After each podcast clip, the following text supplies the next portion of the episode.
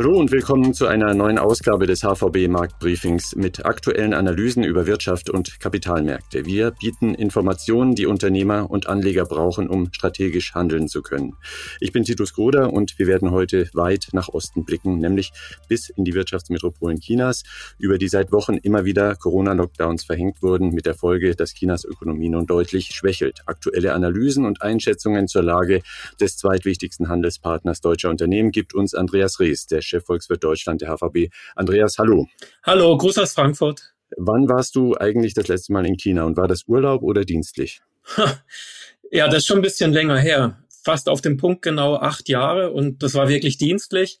Wir haben damals Unternehmenskunden und institutionelle Kunden in China besucht und wir waren da eine Woche und äh, wir waren in Shanghai, Peking und in Hongkong in einer Woche eine Ochsentour, wie sie Volkswirte eben manchmal unternehmen müssen, um die aggregierte Welt der Makrozahlen mit der realen Welt abzugleichen. Mit dabei ist heute auch Philipp Gistakis und von ihm möchten wir gerne wissen, welche Rolle eigentlich die Vermögensklasse der Unternehmensanleihen im Portfolio derzeit spielt.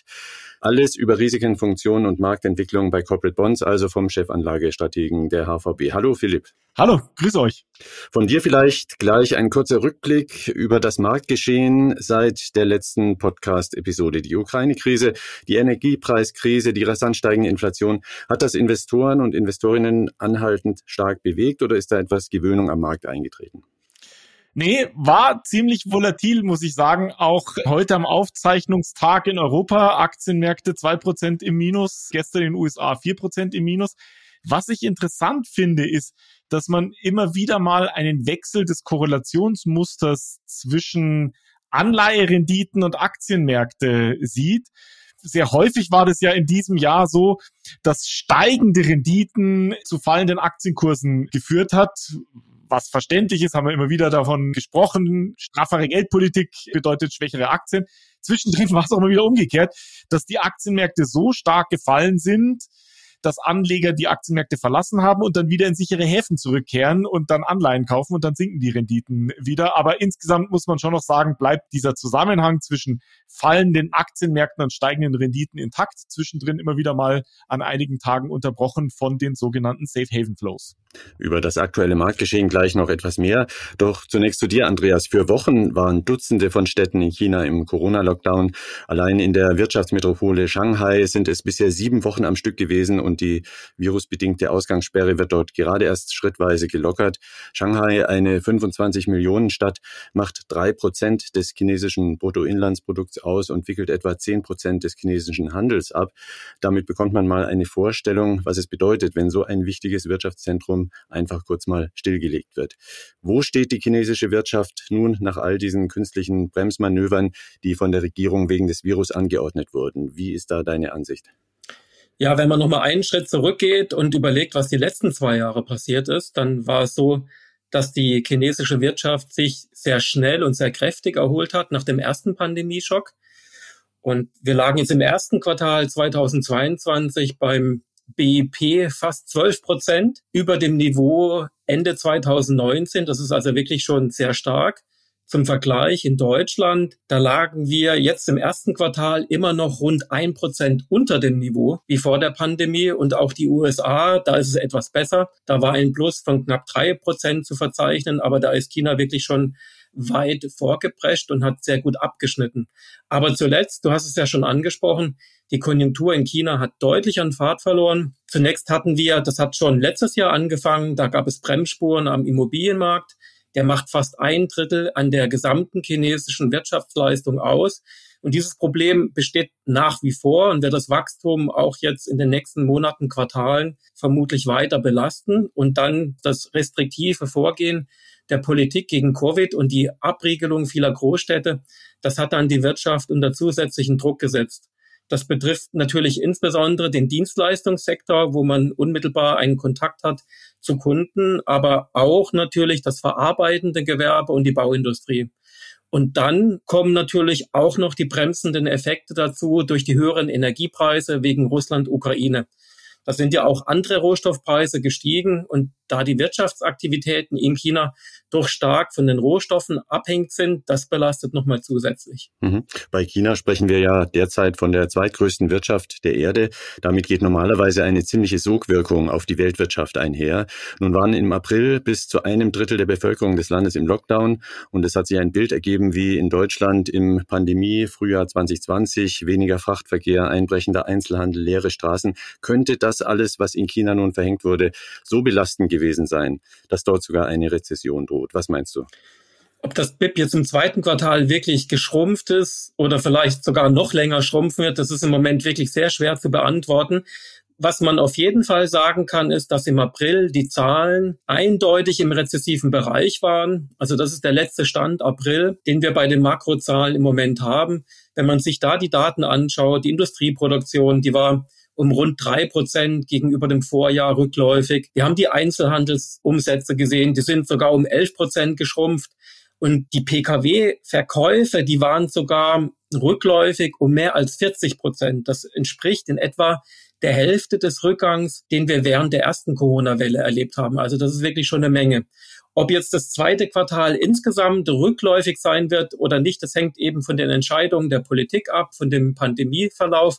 Also wie lange die Lockdowns noch anhalten werden. Zuletzt haben wir ja gesehen, in Shanghai, das soll ja jetzt gelockert werden. Mhm. Von uns aus betrachtet, also aus Deutschland, ist ja mit die wichtigste Frage, wie das unsere heimischen Wirtschaftsunternehmen betrifft. Jedes dritte Auto aus Wolfsburg, München oder Stuttgart wird im Schnitt nach China verkauft. Umgekehrt ist jeder zweite Industriebetrieb in Deutschland auf Zulieferungen aus China angewiesen. Was kann man da schon sagen? Wie stark sind wir betroffen von der schwachen Konjunktur und den Lockdowns in China? Ja, bei einigen DAX-Unternehmen, du hast es gerade schon gesagt, da ist die Abhängigkeit schon sehr groß.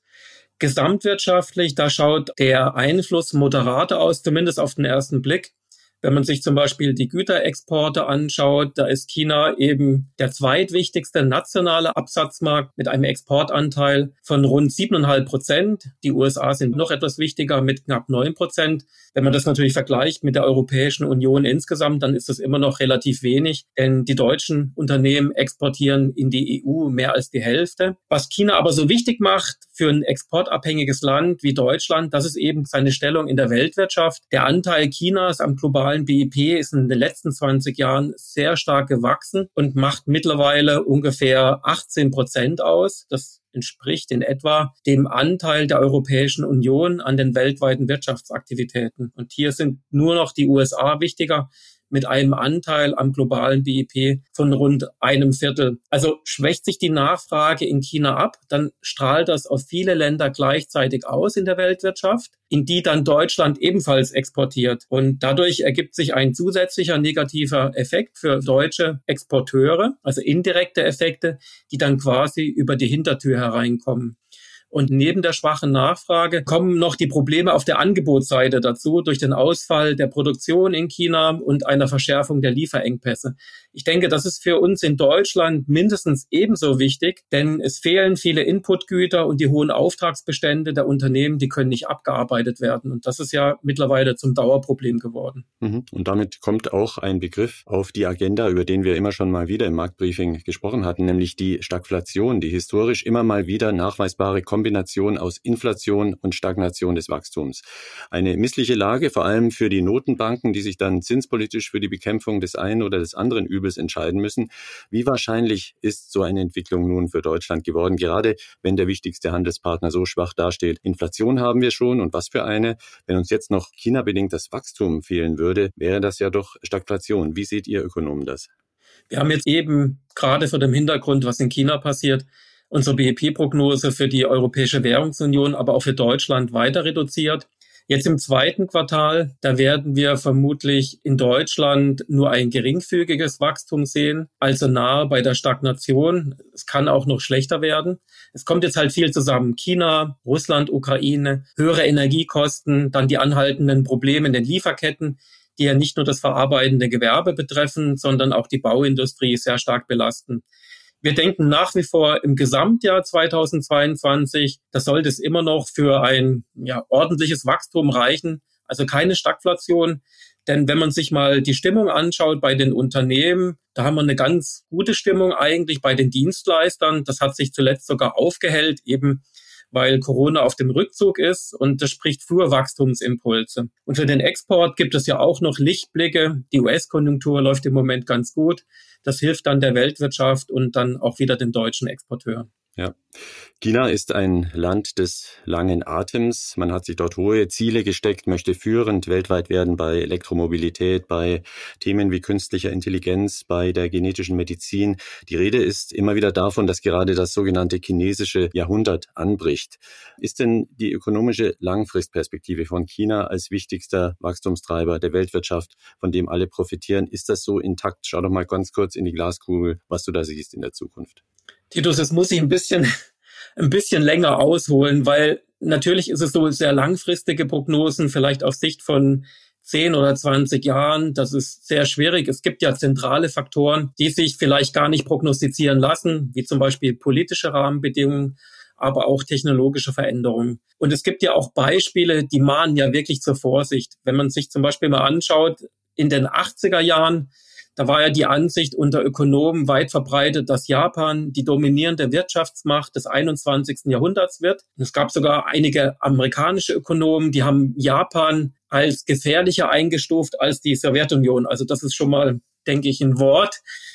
Und wir wissen alle, was in den letzten 30 Jahren in Japan passiert ist. Mini-Wachstum und Deflation. Also da muss man ein bisschen vorsichtig sein. Aber jetzt nochmal zurück zur Frage mit der gebotenen Vorsicht und mit der gebotenen Demut, würde ich jetzt sagen, auf Sicht der nächsten ein bis zwei Jahrzehnte, was da für China nach wie vor spricht, das ist der hohe Nachholbedarf bei Konsum und Dienstleistungen.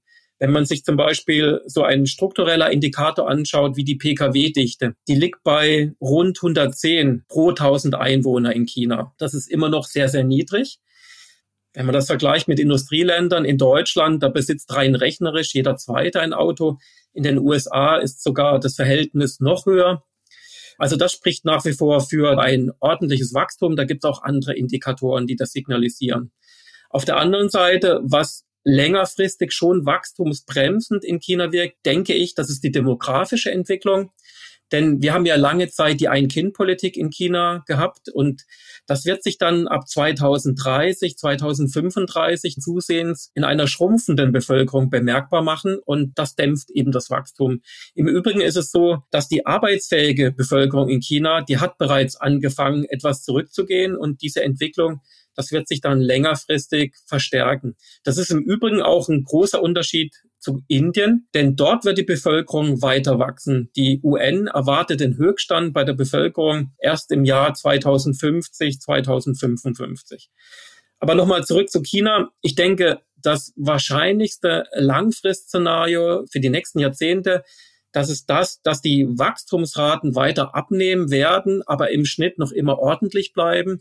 Die Wachstumstreiber werden sich natürlich verändern. Es wird einen weiteren Strukturwandel geben. Die Industrie in China wird eine geringere Rolle spielen. Der Dienstleistungssektor und die privaten Konsumausgaben werden an Bedeutung gewinnen. Also bislang war es so, die Dienstleistungen, die haben immerhin schon ganz ordentlich rund die Hälfte zur Wirtschaftsaktivität in China beigetragen, aber der Anteil, der wird weiter steigen, so wie wir das eben in anderen Industrieländern gesehen haben, vermutlich Richtung 70, 80 Prozent. Und mit den Dienstleistungen, da wächst man natürlich typischerweise nicht mehr ganz so stark wie mit der Industrie oder auch im Baubereich. Also die chinesische Volkswirtschaft wird reifer werden, die Wachstumsdynamik wird nachlassen, aber ich denke nicht, dass es zu einem Einbruch kommen wird.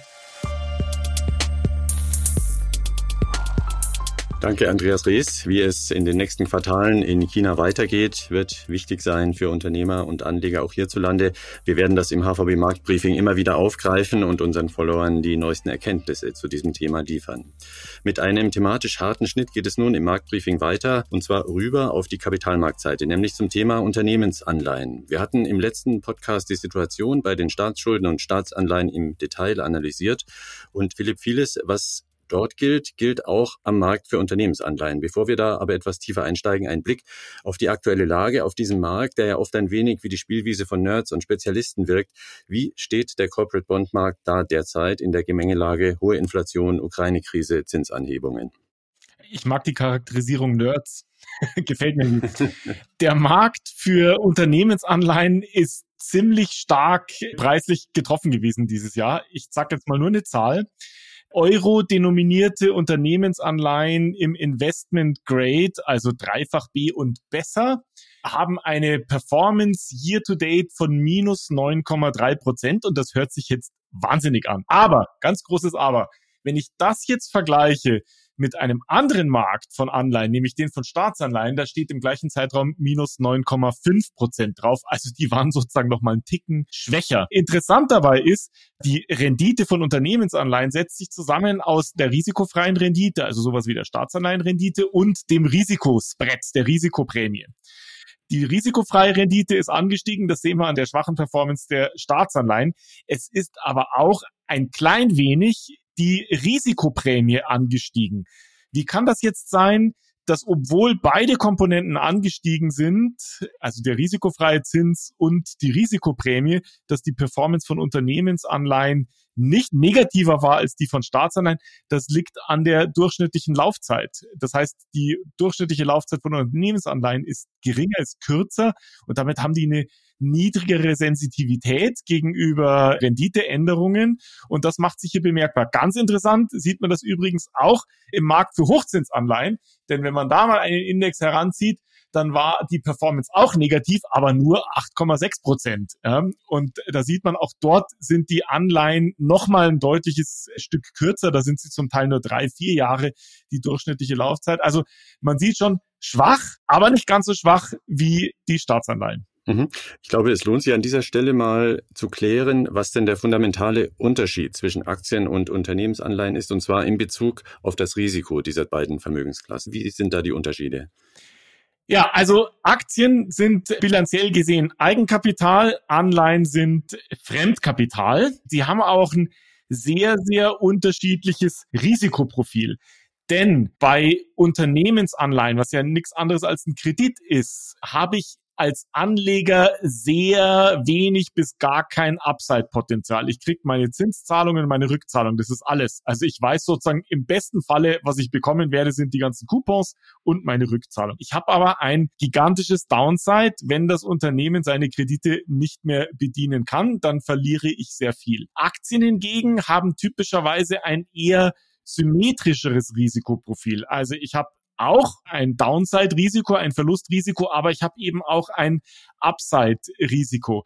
Und dieses asymmetrische Risikoprofil von Unternehmensanleihen macht das häufig sehr viel schwieriger einzuschätzen für Nicht-Experten. Und dann kommt noch dazu, dass der Aktionär ja Miteigentümer des Unternehmens ist, also auch Einfluss auf die Unternehmenspolitik nehmen kann. Der Kreditgeber kann das nur tun, soweit es im Kreditvertrag festgelegt ist.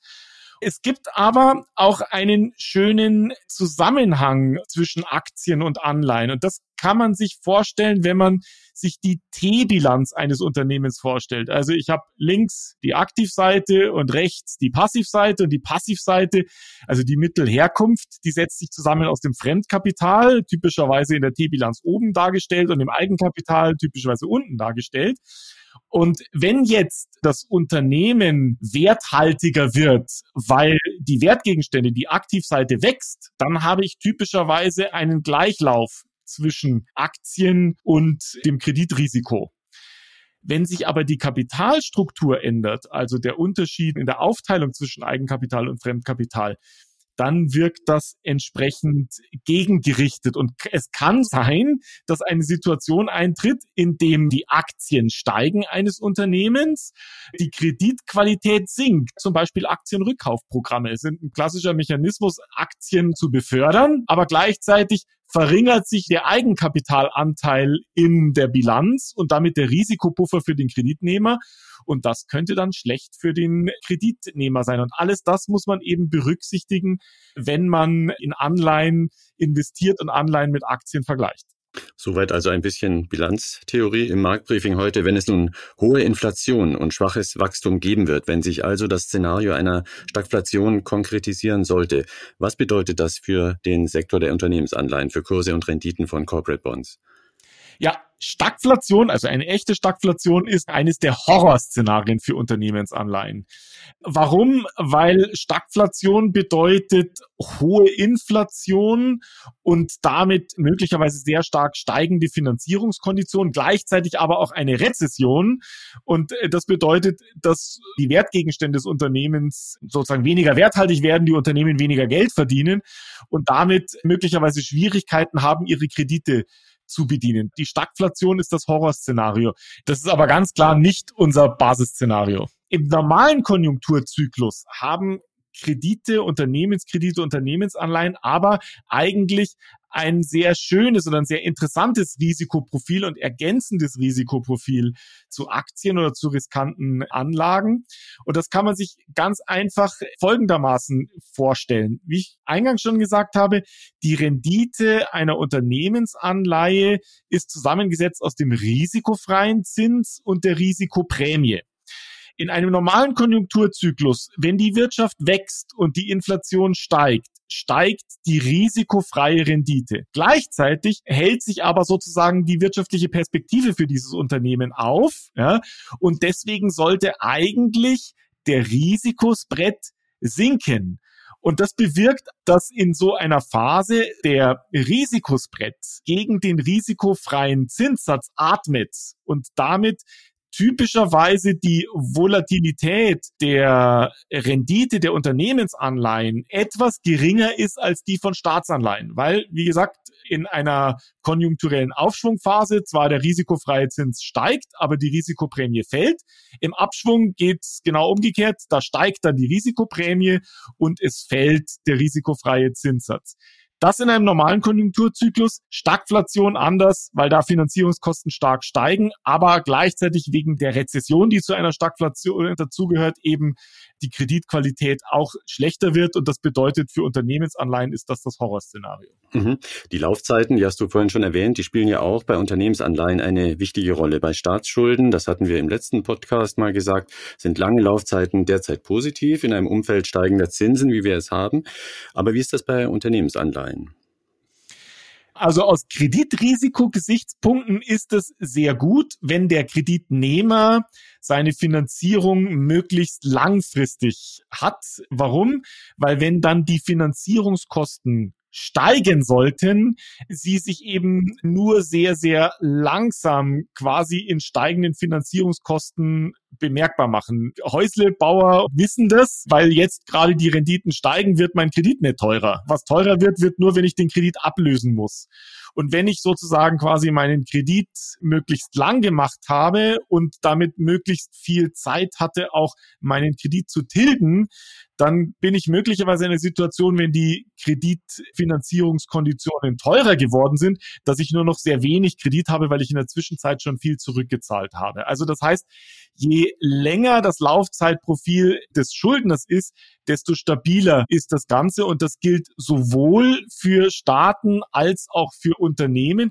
Und weil die Renditen auch am langen Ende so niedrig waren, haben sehr viele Unternehmen genau diese günstigen Bedingungen genutzt und haben ihre Unternehmensbilanzen zum Teil auch sehr viel länger als in der Vergangenheit entsprechend finanziert. Und das gibt jetzt in Zeiten steigender Renditen doch deutlich Stabilität. Mhm. Das heißt also, es droht nun durch vielleicht sehr steil steigende Zinsen keine Pleitewelle oder Kreditkrise oder so etwas.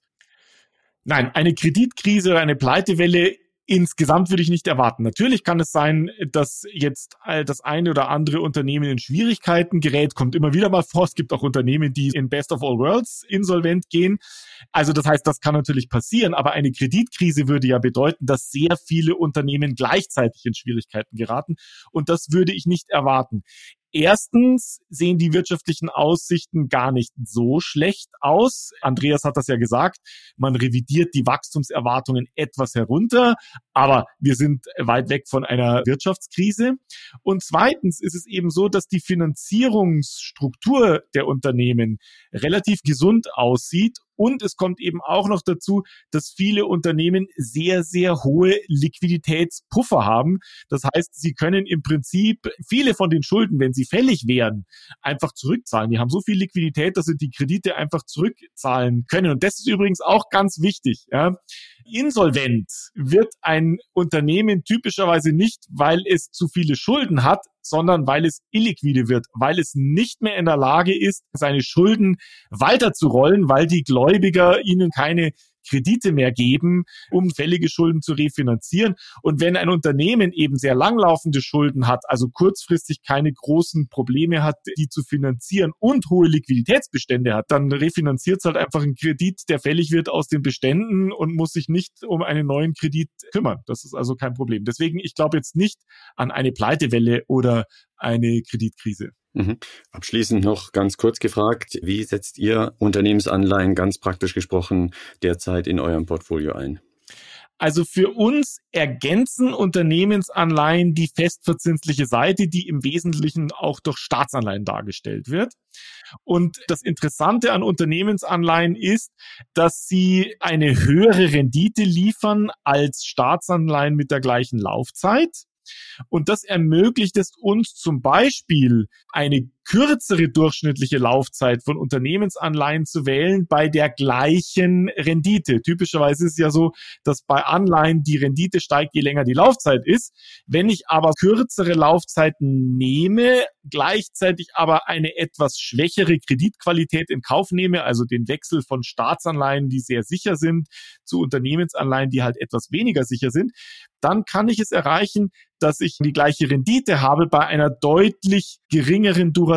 Und diese deutlich geringere Duration bedeutet eben, dass ich eine geringere Zinssensitivität habe, dass also der Wertverlust geringer ist, wenn die Renditen steigen. Das haben wir eingangs gesehen, dass sozusagen der, der Index für Unternehmensanleihen weniger stark gefallen ist als der für Staatsanleihen. Und genau das ist das, was wir im Moment gerade tun. Wir wechseln sozusagen aus Staatsanleihen mit einer mittleren Laufzeit in Unternehmensanleihen mit kürzerer Laufzeit, halten die Rendite, die die Anleger bekommen können, stabil und gleichzeitig haben wir eine etwas geringere Sensitivität gegenüber Renditeanstiegen. Danke dir, Philipp, für die Einblicke in diesen für viele Anleger und Anlegerinnen manchmal nicht sofort durchschaubaren Markt. Unternehmensanleihen sind dennoch ein wichtiger Weg der Beschaffung von Fremdkapital für den Firmensektor und für Anleger waren sie in der langen Zeit der Niedrigzinsen durchaus ein Renditebringer, wenn auch einer mit speziellen Risiken. Der Ausblick steht an. Andreas, welche Makrodaten habt ihr auf dem Tisch? Was beobachtet ihr besonders aufmerksam in den kommenden Wochen? Das ist der übliche Mix an Konjunktur- und Inflationszahlen. Was bei uns im Moment besonders im Fokus steht, das ist die Einschätzung, wie stark die Stimmung der Unternehmen noch rückläufig ist oder ob es schon erste Stabilisierungstendenzen gibt.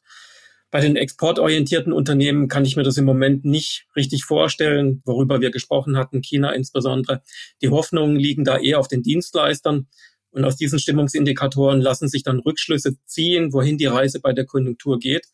Bei der Inflation gibt es vermutlich wenig Erbauliches. Die Inflationsraten werden zumindest in den nächsten Monaten sehr hoch bleiben. Mhm. Philipp, noch kurz auch von deiner Seite der Blick nach vorn. Ja, die Bilanzberichtssaison ist durch. Wir wissen, dass die Zentralbanken vorhaben. Deswegen gibt es jetzt kurzfristig keine Datenpunkte, auf die wir gucken. Was für die Märkte wichtig wird, sind alle Informationen, die möglicherweise zu einer Änderung der Erwartung der Geldpolitik führen. Also die Zentralbanken, gerade die amerikanische Zentralbank hat ja eine sehr gute Guidance gegeben. Die Anleger wissen, worauf sie sich einstellen müssen.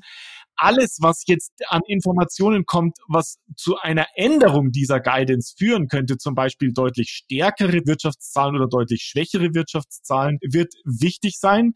Und was natürlich auch wichtig ist, ist, wie können die Aktienmärkte mit dieser deutlichen erwarteten Straffung der Geldpolitik, also steigenden Zinsen umgehen. Im Moment gerade sehr volatil. Also wichtig ist die Frage, kommt da jetzt irgendwann mal eine Stabilisierung rein, die wir erwarten würde? Oder bleibt es sehr volatil, was dann möglicherweise Rückwirkung eben auf die Wirtschaft und dann auf die Geldpolitik haben könnte? Vielen Dank euch beiden. Das waren Andreas Rehse und Philipp Gistakis, der Chefökonom Deutschland und der Chefanlagestratege der Hypovereinsbank. Wir halten den engen Kontakt zu Wirtschaft und Kapitalmärkten in diesen unruhigen Zeiten. Schon am 7. Juni steht die nächste Episode des HVB Marktbriefings zum Download bereit. Sie erreichen uns jederzeit unter der E-Mail markt-briefing.unicredit.de. Das war's von uns, vom Marktbriefing-Team. Alles Gute wünschen wir und bis zum nächsten Mal.